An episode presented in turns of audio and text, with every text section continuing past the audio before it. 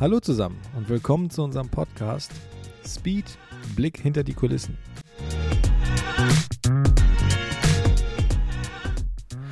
Hallo zusammen, willkommen zu einer weiteren Folge unseres Podcasts Speed Blick hinter die Kulissen.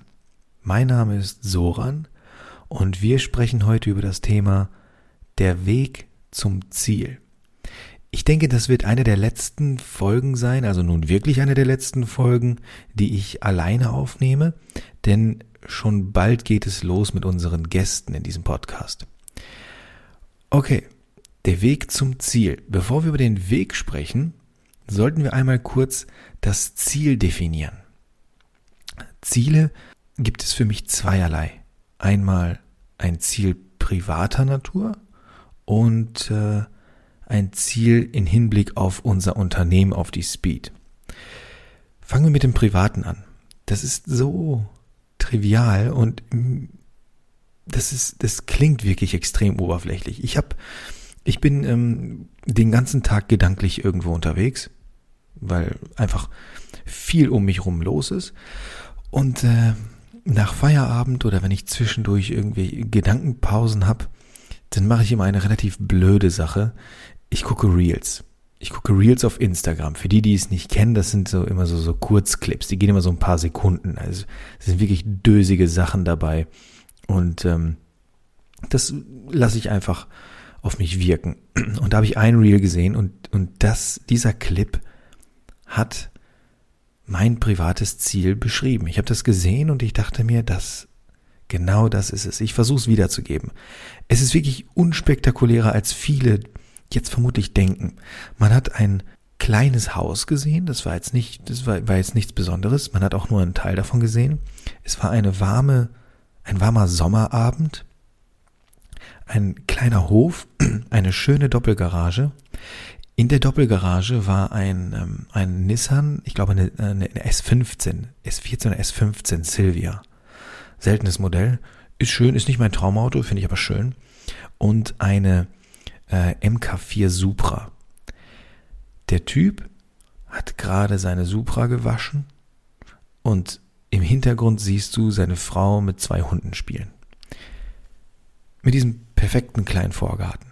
Das, als ich das gesehen habe, hat das, das ist genau das ist mein Ziel.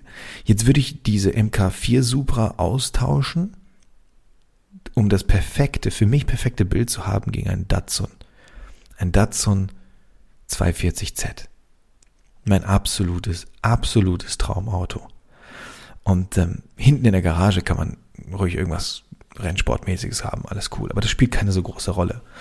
Ähm, leider, und da, da musste ich, da musste ich auch einmal kurz darüber nachdenken, warum das so ist. Aber dann habe ich das auch schnell wieder aufgegeben. Aber tatsächlich ist mein, meine Ziele, meine Wünsche, meine Träume sind leider häufig auch immer mit einem Auto verknüpft. Ähm, das soll nicht heißen, dass dieses Auto im Vordergrund steht. Auf gar keinen Fall. Im, Vordergrund steht das, was in diesem Reel im Hintergrund war, ähm, nämlich eine, eine Frau, die happy ist, ähm, mit ein, zwei Doggies und einem schönen schnuckeligen Haus mit einer Doppelgarage, einem warmen Sommerabend. Das ist der Vordergrund. Aber dieses Autothema, ich, ich kann es leider nicht leugnen. Ich bin ziemlich autoverseucht und irgendwie bringe ich das immer mit Ziel, mit Erfolg, mit Spaß in Verbindung und das werde ich, glaube ich, auch mein Leben lang nicht mehr ablegen können. So, nun habe ich sehr lange über ein fast belangloses privates Ziel gesprochen, aber ich glaube, für diejenigen, die diesen Podcast hier hören, ist der, sind die unternehmerischen Ziele fast wichtiger und noch viel, viel wichtiger ist der Weg dahin, den ich auch gleich beschreibe. Unternehmerische Ziele auch die sind tatsächlich nicht hoch gesteckt. Ich kann dir aus unternehmerischer Sicht kann ich dir nicht mal eine Zahl sagen. Ich kann dir nicht sagen, ich möchte, dass wir x Millionen Umsatz machen und dafür x Millionen Gewinn versteuern. Ähm, ich habe diese Zahlen überhaupt nicht im Kopf.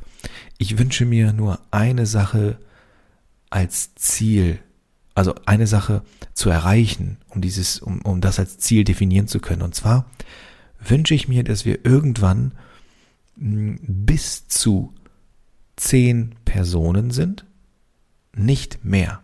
Also ich wünsche mir, dass wir nicht viel größer werden. Warum? Jetzt gerade ähm, sind wir wirklich in einer Sache sehr, sehr stark. Wir sind dynamisch, schnell und präzise. Okay, das waren drei Sachen. Mm. Verdammt. Ähm, ja, also wir sind sehr dynamisch, schnell und präzise. Und ich denke, je größer wir werden, desto schwieriger wird es, diese Skills weiter aufrechtzuerhalten. Daher wünsche ich mir, dass wir irgendwann ein Team von maximal zehn Leuten sind. Es können auch sechs sein, können sieben, können auch acht sein. Aber von maximal zehn Leuten. Und ich wünsche mir Harmonie im Unternehmen. Absolute Harmonie, Vertrauen mit flacher Hierarchie. Das wünsche ich mir. Wenn du, wenn das Unternehmen wirklich so gut läuft, dass du dir bei manchen Schwankungen keine Gedanken machen musst. Und diese Schwankungen gibt es immer, egal in welcher Lebenslage, sei es unternehmerisch, sei es in der Beziehung, sei es privat, sei es monetär. Sei es die, die gesamte Beschreibung der deutschen, europäischen oder weltweiten Wirtschaft. Ist, du kannst alles mit einem Sinusverlauf beschreiben. Der Sinusverlauf ähm, beschreibt nämlich einen Hochpunkt und einen Tiefpunkt, der gleichmäßig schwankt, um eine Mittellinie. So, also ganz einfach als, als Laie jetzt mal gesprochen. Und mein Ziel ist es, weil diese, diese, diesen Sinusverlauf von Hoch- und Tiefpunkt, den wirst du auch finanziell im Unternehmen einfach immer haben. Egal mit wem ich spreche, egal wie erfolgreich er ist. Dieser Verlauf ist bei allen da. Auch in dem Riesenkonzern, in dem ich gearbeitet habe. Mein Ziel ist aber, dass wir diesen Mittelpunkt so weit nach oben schieben, dass wenn du den Peak erreichst und du weißt, danach kommt nämlich die Ebbe, dass wenn du den Tiefpunkt erreichst, dass dieser Tiefpunkt nicht dort ist, wo du dir am Monatsende Sorgen machen musst, so dass das, das Mittellevel einfach ein Stück weiter oben ist, um, um das sich diese ganze Sinuskurve pendelt und dass die Ausschläge ein wenig kleiner sind. Das möchte ich. Gepaart mit einem, mit einer geilen Atmosphäre im Team. Das, weil im Grunde, also das, das Geld, das ist die eine Sache. Aber wenn du Spaß hast und wenn du Freude hast an einer Sache, ähm, das ist, das ist unfassbar, na, was heißt unfassbar wichtig? Also, es ist unbezahlbar. Das ist unbezahlbar. Aber gut, Sprechen wir über den Weg dorthin. Jetzt möchte ich dir einmal beschreiben, was wir tun, um diese Ziele privater sowie unternehmerischer Natur zu erreichen. Und äh, da nehme ich jetzt einfach mal einige Beispiele der Projekte, mit denen wir uns in den nächsten, ich sage jetzt einfach mal, circa drei Wochen beschäftigen werden. Wir haben ja unsere Projektboards und da steht immer alles drauf. Und ähm, ich muss jetzt gucken, dass ich das auf die Kette kriege und dass ich nicht zu viel Mist erzähle, denn ich gucke gerade auf die Uhr. Es ist zwei Uhr 25 nachts. Ja, ich bin, ich bin da auch nicht mehr komplett auf Scheibe um die Uhrzeit. Aber ähm, an welchen Projekten arbeiten wir aktuell, um unsere Ziele zu erreichen? Äh, ich nehme jetzt einfach mal die Dienstleistungsprojekte, die Projekte der, ich sag mal, der Custom Products, Einzelanfertigung, Konstruktion etc. Aktuell bauen wir, nee, wir, wir konstruieren ein Gitterrohrrahmen für Jean-Pierre, für die JP Performance GmbH. Der Kerl möchte ein Audi R8 Biturbo Antriebsstrang mit Audi R8 Achsteilen verheiraten mit Elementen eines Golf 3, einer Golf 3 Karosserie aber als völlig eigenen Aufbau. Das heißt, wir konstruieren hier die Basis eines komplett eigenen Fahrzeugs. Dieses eigene Fahrzeug, da haben wir nicht die freie Hand, es zu designen, wie wir wollen, sondern wir haben Vorgaben von zwei Fahrzeugen, die wir miteinander verheiraten. Antriebsseitig, fahrwerkseitig und sicherheitsseitig. Ich glaube, das letzte Wort gibt es nicht wirklich, aber mit Sicherheit, sicherheitsrelevanten Bauteilen. Ich glaube, du weißt, was ich meine. Wenn er sich überschlägt, soll er nicht draufgehen. So, das will ich damit sagen. Es ist eine krasse Challenge. Okay, nächstes Projekt. Ein Custom Breitbau für einen guten Kunden und mittlerweile sehr guten Freund für einen 997 GT2 Porsche. ähm, er möchte abgeänderte Kotflügel haben mit, ähm, mit einer Entlüftung über dem Rad, mit einer Entlüftung hinter dem Rad, wie bei einem Cayman GT4 RS und mit, und das Ganze verbreitert, dass er vorne auch wirklich breit, eine breitere Reifenkombi fahren kann, denn das Fahrzeug wird ähm, fast nur auf der Strecke bewegt. Weiter geht's. Ein Diffusor, einen funktionierenden Diffusor für ein GR Jahres. Den sollen wir konstruieren, den Prototypen bauen und das Ganze soll gefertigt werden und montiert und mit TÜV. Ach ja, der 997 soll auch TÜV haben. Äh, letztes Projekt, was mir jetzt gerade spontan einfällt, ist, ähm, na, das kannst du nicht, das ist kein einzelnes Projekt, das sind, das sind ultra viele Teile, die wir dafür haben. Ähm, und ich kann es auch endlich releasen. Ich habe äh, bisher habe ich es bewusst nicht erwähnt, weil es ähm, noch nicht offiziell war. Aber Panhorst Classics baut ein ähm, ein Defender voll elektrisch um. Das heißt, es wird ein voll elektrisches Fahrzeug. Ja, okay, kennt man, hat man schon mal gehört. Aber glaub mir, in der Form, wie die Jungs und Mädels das machen, habt ihr es nicht gehört und auch nicht gesehen. Denn an diesem Fahrzeug und an diesen Fahrzeugen wird alles angefasst. Und, und ich meine wirklich alles. Dieser Detailgrad, diese Detailtiefe und, und Liebe zum Detail und mit, mit welcher Liebe das umgesetzt wird, gibt es, glaube ich, nicht häufig. Und wenn du um dieses Fahrzeug herumgehst und wenn du dort, dort, dort hineinschaust, ich würde sagen, aus jedem Blickwinkel aus dem du das Fahrzeug betrachtest, wirst du einen Teil finden, an dem wir mitarbeiten durften. Und ähm, das ist das ist eine ziemlich große Nummer. Und das, das Geile daran ist, und das meine ich wirklich ernst, das Geile ist, dass die eine sehr, sehr, sehr klare Vorstellung davon haben, wie etwas aussehen soll. Und das ist für uns, ist es prima. Denn, also wir sind gut darin, wenn Dinge funktionieren müssen. Wir sind gut darin, wenn Dinge konstruiert, berechnet werden müssen. Aber wir sind keine Designer.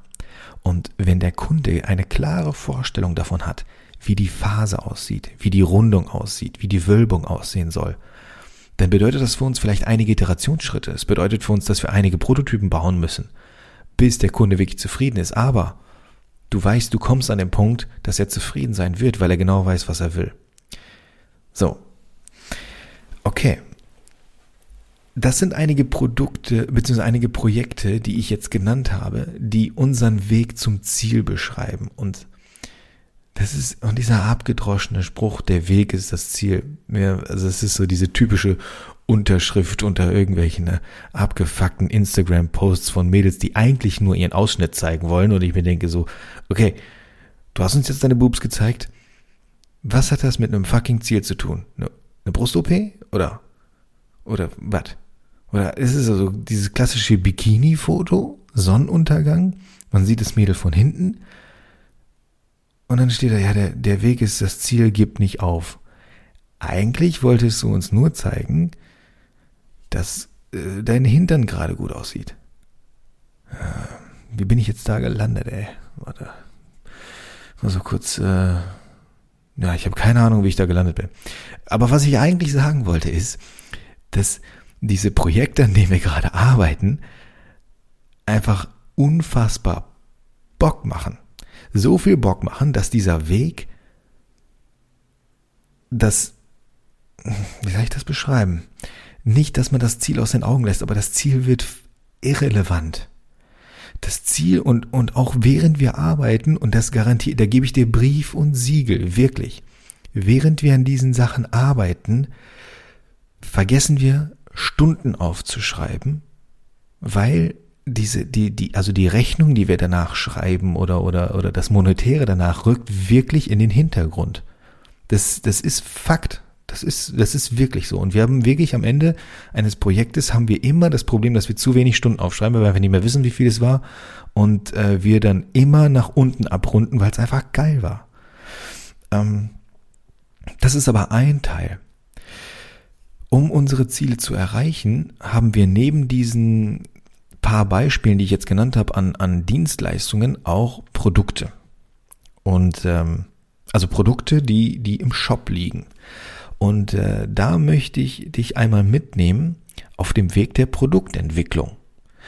Und zwar ist es ja so, dass wir, ähm, wenn wir, wir haben eigene Ideen und sind der Meinung, dass ähm, viele diese Produkte haben wollen. Das bedeutet, wir entwickeln so ein Produkt, fertigen es und ähm, also fertigen es in größerer Stückzahl und legen es uns aufs Lager. Unser Lager ist in Castor Brauxel und wir haben haben wir akt ich, ich weiß es nicht mehr. Ich habe ich hab euch schon mal gesagt, dass ich zahlentechnisch habe ich wirklich mittlerweile ein großes Problem, aber ich meine, wir haben einen aktuellen Warenbestand von circa 70 oder 80.000 Euro. Äh, das bedeutet, 80.000 Euro in Wert von Waren liegen immer für euch bereit, dass wenn ihr was am Shop bestellt, dass es vorrätig ist, dass es zeitnah raus kann. So, ihr schafft es natürlich äh, monatelang ein Produkt nicht anzugucken und dann innerhalb von einer Woche möchte jeder dieses eine Produkt haben, welches seit Monaten da liegt und dann sind wir ausverkauft und ich kann wieder nicht liefern. Das ist scheint es ist irgendwie ein Game bei euch. Keine Ahnung, ob ihr euch absprecht oder so. Aber jedenfalls ähm, pumpen wir relativ viel Geld da rein, damit das immer funktioniert. So, aber wie entsteht so ein Produkt? Ähm, es entsteht mit einer Idee. Ich nehme mal als Beispiel unseren hängenden Flügel. Unseren hängenden Flügel, den es offiziell noch nicht gibt. Es gibt einige Carbonflügel für diverse Track-Tools, aber äh, unserer Meinung nach gibt es in Deutschland kein häng schönen hängenden Flügel, der eintragbar ist für alle möglichen Fahrzeuge. Und äh, da haben wir uns gedacht, das ist doch eine Marktlücke. Punkt. Das war unsere Marktrecherche. Ähm, ich betone noch mal, wir sind Ingenieure. Ne? Also mit anderen Dingen sind wir irgendwie geht so gut. Ähm, so, das war jetzt erstmal unsere, unsere Marktrecherche. Dann googeln wir natürlich, hängender Flügel, hängender Flügel Deutschland, man findet nichts, geil. Da lass uns doch mal richtig geil, richtig einen raushauen. Ähm, so, wir haben, wir haben das Profil konstruiert, wir haben es berechnet, ähm, wir haben unterschiedliche Flaps an der Seite äh, probiert, wir haben geguckt, wie sieht das Ganze aus, wie steht's im Wind und haben dann Halter konstruiert. Alles klar. Bis dahin geht Zeit drauf. Viel Zeit, viele Meetings, viele Besprechungen und dann steht das Ding. Dann geht es an den Prototypenbau. Der Prototypenbau ähm, ist teuer, denn für diese Geschichten brauchst du Formen. Das heißt, du kannst, was das Flügelprofil angeht oder die Grundform deines Produktes, kannst du keinen Rückzieher mehr machen. Denn wenn du etwas in Carbon laminieren möchtest, brauchst du ein Negativ. In der Regel sogar zwei Hälften. Und die herzustellen, das kostet richtig Geld. Einfach mal, dass man da eine Nummer hat. Ähm, man nimmt erstmal eine Form, die, die nicht lebenslang hält. Das bedeutet, das Teil ist jetzt nicht unbedingt aus feinstem Aluminium gefräst. Ähm, man nimmt erstmal was, um zu schauen, na, funktioniert das überall. Das kannst du dann vielleicht, vielleicht zehnmal ablaminieren. Aber diese Form kostet dich trotzdem, na, ich sag jetzt mal 4000 Euro netto auf jeden Fall. Okay, Zeit, Hirnschmalz, 4000 Euro. Und du hast noch gar nichts. Du hast noch nichts. Du hast in der Theorie einen Flügel, der im CAD-System ganz nett aussieht. Aber mehr noch nicht. Ähm, dann wird das erste Teil laminiert. Das erste Teil, äh, rechne auch mal mit, äh, irgendwas mit 1000 Euro, 1000, lass es vielleicht 1200 sein, dann kommt noch Versand dazu, ich meine, das ist ein großes, sperriges Teil. Dann kommen noch die Sideflaps dazu, das sind auch nochmal 500, 600 Euro. Und dann hast du ein Flügelbrett zusammengeschraubt, aber du hast noch keinen Halter. Du hast noch keinen Flügelfuß, du hast noch keinen Halter. Da kommen jetzt auch nochmal Frästeile dazu, 200 Euro pro Stück. Du brauchst, brauchst zwei Stück, dann kommen noch zwei äh, Halter dazu. Rechne auch nochmal 150 Euro pro Stück mal zwei. Okay, ähm, ich bin, ich bin ultra schlecht, schlecht im Kopfrechnen. Ich habe jetzt ein paar Zahlen in den Raum gehauen und summa summarum ist es einfach viel Geld. Und ähm, so, dann hast du das erste Teil. Du hast den ersten Flügel und musst ihn testmontieren. Musst ihn testmontieren. In der Zwischenzeit ist natürlich, ähm, ich sag mal, ein bisschen, ein bisschen Zeit ins Land gegangen, denn das ganze, der Werkzeugbau und das Laminieren, das kostet natürlich alles Zeit. Und äh, du hast das erste Teil und musst jetzt entscheiden, spätestens jetzt, eigentlich hättest du schon vorher entscheiden müssen, aber spätestens jetzt musst du entscheiden, gehst du damit in Serie oder nicht. Denn wenn du von diesen Flügeln nicht mindestens 15 Stück machst, lohnt sich die ganze Geschichte nicht, denn dann hast du die Werkzeugkosten nicht raus. Also 10 bis 15 Stück müssen sein. Und selbst wenn du 10 verkauft hast, hast du noch nicht so richtig Geld verdient, sondern es ist okay. Du merkst, dass ein bisschen was reinkommt. Also die, das ganze Projekt bekommt eine grüne Zahl statt einer roten. aber nach den zehn Stück hast du so richtig Geld noch nicht verdient. Und dann ist da noch die Frage, kommt das Ding eigentlich durch den TÜV? Hm. Das ist, dieses Beispiel ähm, soll zeigen, dass das Ganze auch ein Stück weit ein, ein Gamble ist. Du kannst es gar nicht, du, also, das hatte ich in einer Folge schon mal probiert zu beschreiben. Die Gefahr ist groß, dass du dich als Entwickler in dein Projekt verliebst. Das bedeutet, du bist blind vor Liebe. Das bedeutet, dass du es so toll findest, dass du der Meinung bist, dass die ganze Welt es auch unbedingt haben möchte. Und das ist, das ist ganz, ganz, ganz tückisch. Ähm, es ist schwierig, das abzuschätzen. Und das ist mit einer der größten Hürden. Bisher muss ich sagen, dass wir fast immer Recht hatten. Das heißt, fast jedes Produkt, welches wir fürs Lager produziert haben, somit auch für unseren Shop, haben wir bisher mindestens einmal in der ersten Produktionscharge ausverkauft. Andere haben wir schon in der 20. Charge ausverkauft, also haben wir schon 20 Mal nachproduziert, das heißt, wir haben schon ein paar hundert Stück verkauft. Ähm, andere sind bei der ersten geblieben, andere bei der fünften, das ist ja egal. Aber bisher hatten wir fast immer recht. Bei zwei Produkten hatten wir bisher, mh, hm, das war nicht so toll, aber die Quote ist gut. Aber jetzt überleg mal, bei diesem Flügel, wie würdest du handeln? Du hast ein Startinvest, bevor du den ersten Flügel verkauft hast, von 15.000 Euro circa. Und ähm, die Kosten gehen ja weiter. Du musst ja noch die Halter dafür produzieren. Und das meine ich mit Gamble. Ich bin jetzt in der, ich weiß nicht ob glücklich oder unglücklichen Lage, dass ich gerne gamble. Ähm, das liegt auch ein bisschen an meiner Vergangenheit. Ich, äh, ein kurzes Beispiel dazu. Ein wirklich unfassbar dummes Beispiel dazu. Wieder, also das, das ist auch, das ist auch irgendwie interessant, dass es fast in jeder Folge ein Beispiel gibt, wie, wie hohl ich eigentlich war. In Klammern war. Ähm, ich war spielsüchtig. Ich habe gezockt, tatsächlich. Es war eine sehr kurze, aber eine sehr intensive Phase. Ähm, dieses, dieses Gambeln, also ich habe wirklich im, in Casinos gezockt. Ähm, ich habe, ich habe Blackjack und äh, Roulette gespielt, weil für Poker war ich zu doof. Ich habe, ich habe, ich habe lange Zeit gepokert, aber war nie wirklich erfolgreich. Und ähm, dann habe ich äh, Blackjack und Roulette gespielt. Die, die blödesten Spiele, die du spielen kannst. Also wirklich blöd. Und ähm, ich habe es wirklich geschafft, all mein Geld zu verlieren. Ich hatte zu der Zeit, ähm, oh, das war, das war das Beginn meines Studiums, ich glaube erstes Semester, im ersten Semester oder so. Ich weiß keine Ahnung, wie alt man da ist. Äh, ich habe all mein Geld verzockt, denn ich habe auch schon während meiner Ausbildungszeit und während der Studienzeit habe ich mit äh, Downhill-Bikes gedealt. Das bedeutet, ich habe Downhill-Fahrräder, ich bin selber gefahren. Ich habe Downhill-Fahrräder gekauft, habe sie fertig gemacht, habe sie hübsch gemacht und habe sie wieder verkauft mit Gewinn. Also keine Sorge, es war alles legal. Ich hatte auch ein Gewerbe.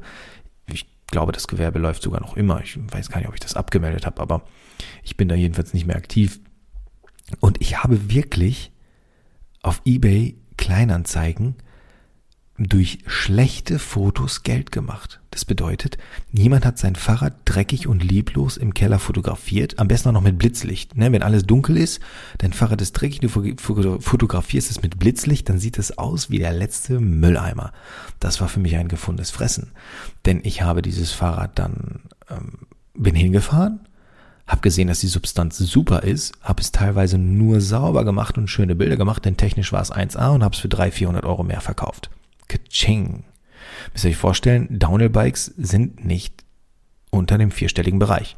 Das heißt, ich habe es dann in der Regel, in der Regel habe ich die Bikes in der Range so für 1200 Euro gekauft und habe sie so für 1500 Euro in etwa verkauft. Ähm, super Sache, zahlt auch kaum Steuern ähm, im, im, mit, als Kleingewerbe betreib, treibender und ähm, da habe ich mir dann irgendwann 5000 Euro zusammengespart und ich habe ja gerade die, die, die Margen genannt, also könnt ihr euch vorstellen, das dauert ein bisschen, bis man reine 5000 Euro hat, wirklich rein, rein Gewinn. Und ähm, meine Idee war natürlich, was machst du mit dem Geld? Ey, du gehst ins Casino und wirst es verdoppeln, du geiler Typ. Ich gehe ins Casino und habe alles verloren. Ich nicht geiler Typ. Ich habe wirklich alles verloren. Aber das reißt ja nicht ab mit meinen geilen Ideen. Ich hatte dann irgendwann 0 Euro bin nach Hause gefahren und dachte mir, es kann nicht sein, dass all mein Geld weg ist. Es ist, es ist nicht möglich, dass all mein Geld weg ist. Und habe dann beschlossen, mich beim Online, auf einer Online-Wettplattform anzumelden, denn da ist jetzt folgendes. Du kannst, das ist, boah, ist das hohl, ey. Das ist so hohl. Du kannst äh, per PayPal bezahlen. Das bedeutet, du kannst mit dem Geld schon spielen, welches du einzahlst und PayPal bucht das erst zwei bis drei Tage später von deinem Konto ab. Jetzt rate, was passiert ist. Ich habe für weitere 5000 Euro gezockt, also in 500er Schritten in der Hoffnung, dass ich mein Geld wieder kriege und war irgendwann an dem Punkt, dass PayPal mir 5000 Euro abziehen wollte und äh, auf meinem Konto aber 0 Euro waren. Das heißt, ich hatte drei Tage Zeit, um 5000 Euro auf mein Konto drauf zu scheffeln, denn sonst wäre ich ziemlich am Arsch. Jetzt muss ich sagen, ich hatte, also das Verhältnis zu meinen Eltern ist okay, aber in einer Sache muss ich wirklich sagen, meine Eltern hatten immer ein sehr krasses Vertrauen, was mich betrifft. Also dieses, dieses Urvertrauen, auch was das Thema Geld angeht, war da. Ich habe keine Ahnung woher und warum, aber es war, es war da. Es wurde nicht nachgefragt. Somit hatte ich deren Bankkonto, also auch deren PIN und Zugriff auf deren Karte. Ähm, die haben, also meine Eltern haben auch früher das, das Abbuchungslimit höher gesetzt, denn es kam hin und wieder mal vor, dass ich äh, mal zwei oder drei Downhill-Bikes gekauft habe, einen weiteren sehr guten Deal gesehen habe und dann aber ähm, nicht das Geld hatte, das Bike zu kaufen, aber es war für mich, es war eine Bank. Es war für mich sicher, dass ich das Geld damit mache. Und äh, da haben die das Limit einfach hochgesetzt, dass ich mir einfach Geld nehmen kann, das Bike kaufen kann, das verkaufen kann, das Geld dann wieder zurückzahlen kann. Das lief auch. Innerhalb von einer Woche war das Fahrrad verkauft, das Geld war wieder drauf. Es lief immer gut. Nur, was habe ich jetzt gemacht? Ich habe zweimal zweieinhalbtausend Euro abgebucht von dem Konto meiner Eltern und am dritten Tag, nee, nee, am zweiten Tag, wo ich das Geld abgebucht habe, bin ich wieder ins Casino gefahren. Und jetzt halte ich fest, das ist kein Scheiß. Ich habe diese 5000 Euro genommen, bin zum Roulette-Tisch gegangen, weil ich hatte keine Nerven für Blackjack. Das hat mir alles zu lang gedauert. Und ich dachte mir, du bist schon voll am Arsch. Entweder bist du jetzt komplett am Arsch oder nicht. Alles auf Rot. 5000 Euro. Und es kam fucking rot. Das war der Hammer. Es kam fucking rot. Das heißt, ich hatte jetzt 10.000 Euro. Ich konnte mit 5.000 Euro, die konnte ich meinen Eltern zurückgeben und 5.000 Euro einzahlen, damit ich bei PayPal ähm, keine Schulden habe. Was habe ich gemacht? Ich habe 5.000 Euro eingesteckt, um die PayPal, um, um das meinen Eltern zurückzahlen zu können und habe nochmal 5000 Euro auf Rot gesetzt. Und es kam wieder. So, somit hatte ich dann wieder 10.000 Euro in der Hand. Also insgesamt 15.000 Euro. Und da war die Nummer für mich vorbei. Ab da bin ich nicht mehr ins Casino gegangen. Ich habe mich selber beim On, macht man das Bet, war das Bet and Win? Ich weiß es nicht mehr genau. Irgendwo, wo man halt online online pokern kann, so eine Kacke, ähm, habe ich mich selber gesperrt. Ich habe meinen eigenen Account gesperrt und somit konnte ich die 5000 Euro wieder einzahlen bei meinen Eltern. 10.000 Euro auf mein Konto, wovon 5.000 Euro von PayPal abging und ich war wieder nach so vielen Nervenzusammenbrüchen, nach so viel Stress, nach so viel hin und her, war ich wieder an dem Punkt, wo ich vorher war. Und meine Erkenntnis war, Gambeln ist Kacke in der Form. Merk schon, ich red, ich red wieder drum herum, um, weil, weil ich einfach immer noch auf Gambeln stehe. Aber dieses Gambeln, was ich jetzt mache, ist eine ganze Ecke cooler. Denn dieses Gambeln, was ich mache, ist, wird der Markt unsere geilen Produktideen annehmen oder nicht? Damit bin ich jetzt am Gambeln. Und diese Form ist viel, viel, viel geiler. Viel, viel, viel geiler.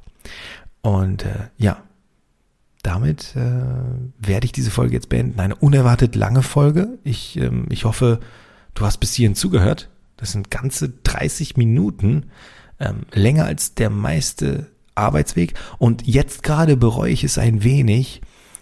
also was heißt bereuen? Ne? Bereuen ist das falsche Wort, aber jetzt gerade finde ich es wirklich schade, dass ähm, wir hier keine Kommentarfunktion haben.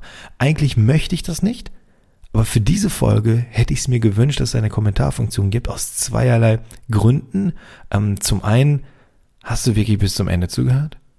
Und zum anderen, was sind deine privaten und beruflichen Ziele? Sind die wirklich so tief gesteckt wie meine? Sind sie größer? Sind sie, sind sie viel größer? Sind sie vielleicht noch tiefer gesteckt? Sind sie noch einfacher? Das würde mich wirklich interessieren, so die, die Allgemeinheit. Was hat die Allgemeinheit für Ziele? Und es ist nichts Verwerfliches, wenn deine Ziele monetär sind. Wirklich nicht. Wenn du sagst, hey, ich bin gerade 29, mit 34 möchte ich Millionär sein. Ist cool. Cooles Ziel. War, war meins auch damals. Ne? Also mein Ziel, wenn du mich damals gefragt hättest, ich gesagt, mit 35 muss ich Millionär sein. Heute ist mir das unfassbar egal. Also es ist mir wirklich sehr egal. Ähm, finanzielle Unabhängigkeit ist wunderschön, aber mein Weg gerade in diese Richtung, ob es jetzt Millionär ist oder nicht, keine Ahnung, ob das da hingeht, aber mein Weg gerade ist so schön, dass mir das äh, gerade herzlich egal ist, ja. Ähm, ja, ich wünsche mir schon in manchen Punkten finanziell ein bisschen unabhängiger zu sein, einfach weil es einem eine Sorgen nimmt. Ähm, in, in meinem Fall wäre es sogar ein wenig Distanz von meiner Family. Das klingt jetzt komisch, aber ja, mehr, mehr Kohle würde ein bisschen mehr Distanz zu meiner Family geben und ich glaube, dann wäre auch das Verhältnis wirklich besser. Ähm, und daher sage ich, sind monetäre Ziele wirklich nicht immer oberflächlich. Ja, das hätte mich echt interessiert. Aber ich werde es vermutlich nicht erfahren und das ist nicht schlimm, denn jetzt ist es fast drei Uhr nachts und äh, ich sollte jetzt schnell schlafen. Denn ich habe mir vorgenommen, morgen, morgen ist Sonntag, dass morgen ein produktiver Sonntag wird. Morgen sitze ich nämlich am 997 Breitbau-Kit und es ist mir eine Ehre, Herr Mischbereifung, so heißt auf Instagram, dein Breitbau-Kit zu konstruieren. So, danke fürs Zuhören. Bis zum nächsten Mal. Hau rein. Ciao.